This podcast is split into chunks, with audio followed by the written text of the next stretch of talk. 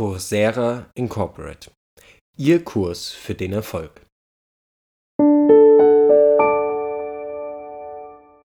Servus und Hallo und willkommen beim Spekulanten Podcast mit mir, dem Marc. Ich hoffe, ihr habt alle die Feiertage gut hinter euch gebracht, denn bei den ein oder anderen Familien sind es ja durchaus eher stressigere Zeiten.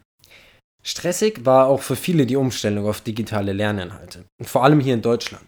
Kurz gesagt, es hat einfach nicht geklappt. Aber ich will mich jetzt gar nicht erst über die Digitalisierung in Deutschland aufregen.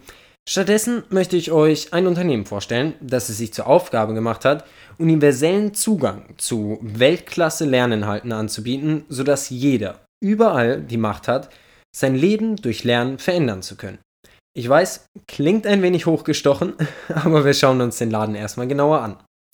Heute soll es nämlich um Coursera Incorporate gehen die eine globale Plattform aufgebaut haben, die Lernende, Lehrende und Institutionen auf der ganzen Welt miteinander verbinden soll und erstklassige Bildungsinhalte bereitstellen soll, die sowohl erschwinglich als eben auch zugänglich und relevant sind.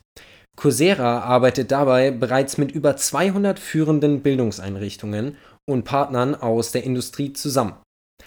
Coursera versucht nämlich durch Partnerschaften anerkannte Zertifizierungen für ihre Weiterbildungen und Kurse anbieten zu können. Klar ist, dass viele solcher Angebote von diversen Unternehmen innerhalb der Weiterbildungsbranche existieren.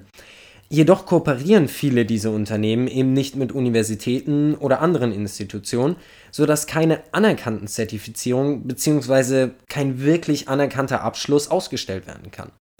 Was bei einer Weiterbildung ja schon nicht ganz so verkehrt wäre, würde ich mal meinen. Das verschafft Coursera dann durchaus einen gewissen Wettbewerbsvorteil. Mal ganz davon abgesehen, dass die Branche sich zurzeit eh nicht beschweren dürfte, würde ich mal behaupten. Sie sind klarer Profiteur der aktuellen Corona-Krise und den daraus resultierenden Digitalisierungen. Darüber hinaus versucht Coursera natürlich aber auch ein möglichst breites Spektrum an Kursen und Weiterbildungen anbieten zu können.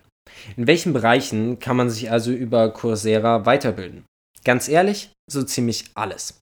Von Sozialwissenschaften über Mathematik und Informatik hin zu den Geisteswissenschaften oder auch Sprachen. Es ist wirklich alles dabei. Wenn euch das gesamte Angebot interessiert, empfehle ich euch einfach mal einen Blick auf die Homepage zu riskieren. Kommen wir damit dann aber auch dazu, wer den ganzen Laden leitet und zwar Präsident, CEO und Direktor Jeffrey N.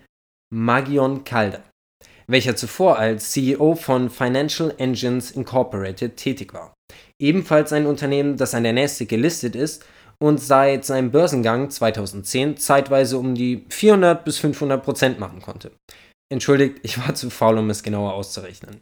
Unterstützt wird er bei dem ganzen Vorhaben von CFO Kenneth R. Hahn der ebenfalls in mehreren an der Börse gelisteten Unternehmen als CFO tätig war. Die beiden wissen also, was sie machen. Dazu kommen aber auch noch Vizepräsidentin, Rechtsanwältin und Sekretärin Anti Keppel und CPO Sharavan K. Goli. Zu erwähnen ist aber vielleicht auch noch, dass Frau Keppel ebenfalls bei Financial Engines beschäftigt war. Da haben sich wohl zwei gefunden. Die Story dahinter würde mich auch mal wirklich interessieren.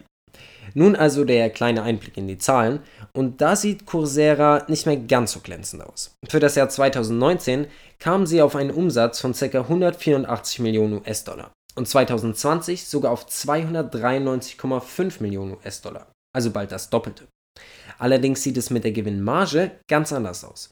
Das könnte allerdings auch an Investitionen liegen, die sie während der aktuellen Corona-Phase getätigt haben. Falls euch die genauen Zahlen interessieren sollten, wie immer einfach den Artikel auf www.diespekulanten.de abchecken. Kommen wir dann also endlich zum Börsengang. Und da muss ich euch direkt was gestehen. Der war schon. Entschuldigt, aber wir kommen mit all den Firmen, die gerade an den Markt gehen, kaum noch hinterher. Aber ich hatte schon das Gefühl, dass das ein etwas spannenderer Börsengang wird. Allein schon wegen der Branche und der aktuellen Nachfrage nach sowas. Das Unternehmen ging also bereits am 31.03.2021 an die Börse und bot dabei 15,73 Millionen ihrer Aktien zu einem geplanten Preis von 30 bis 33 US-Dollar zum Verkauf an. Der erste Handelspreis lag dann aber schon knapp bei über 39 Dollar und steht Stand heute, 5. April, zwei Stunden vor Börsenschluss, bei 50 Dollar.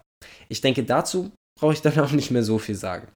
Aber mal sehen, wo die Reise noch hingeht. Zum Schluss aber natürlich noch meine Meinung. Was halte ich persönlich von dem Unternehmen?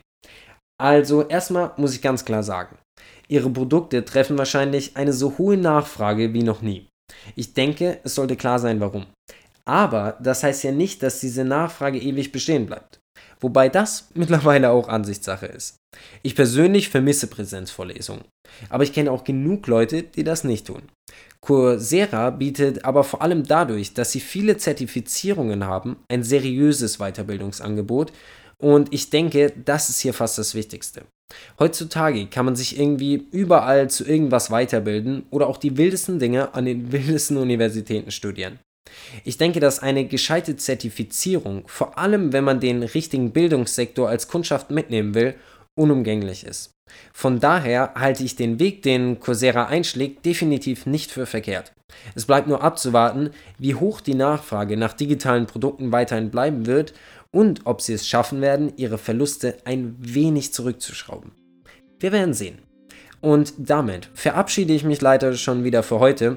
Ich hoffe, es hat euch gefallen. Ich bedanke mich fürs Zuhören und ich hoffe, wir hören uns bald wieder.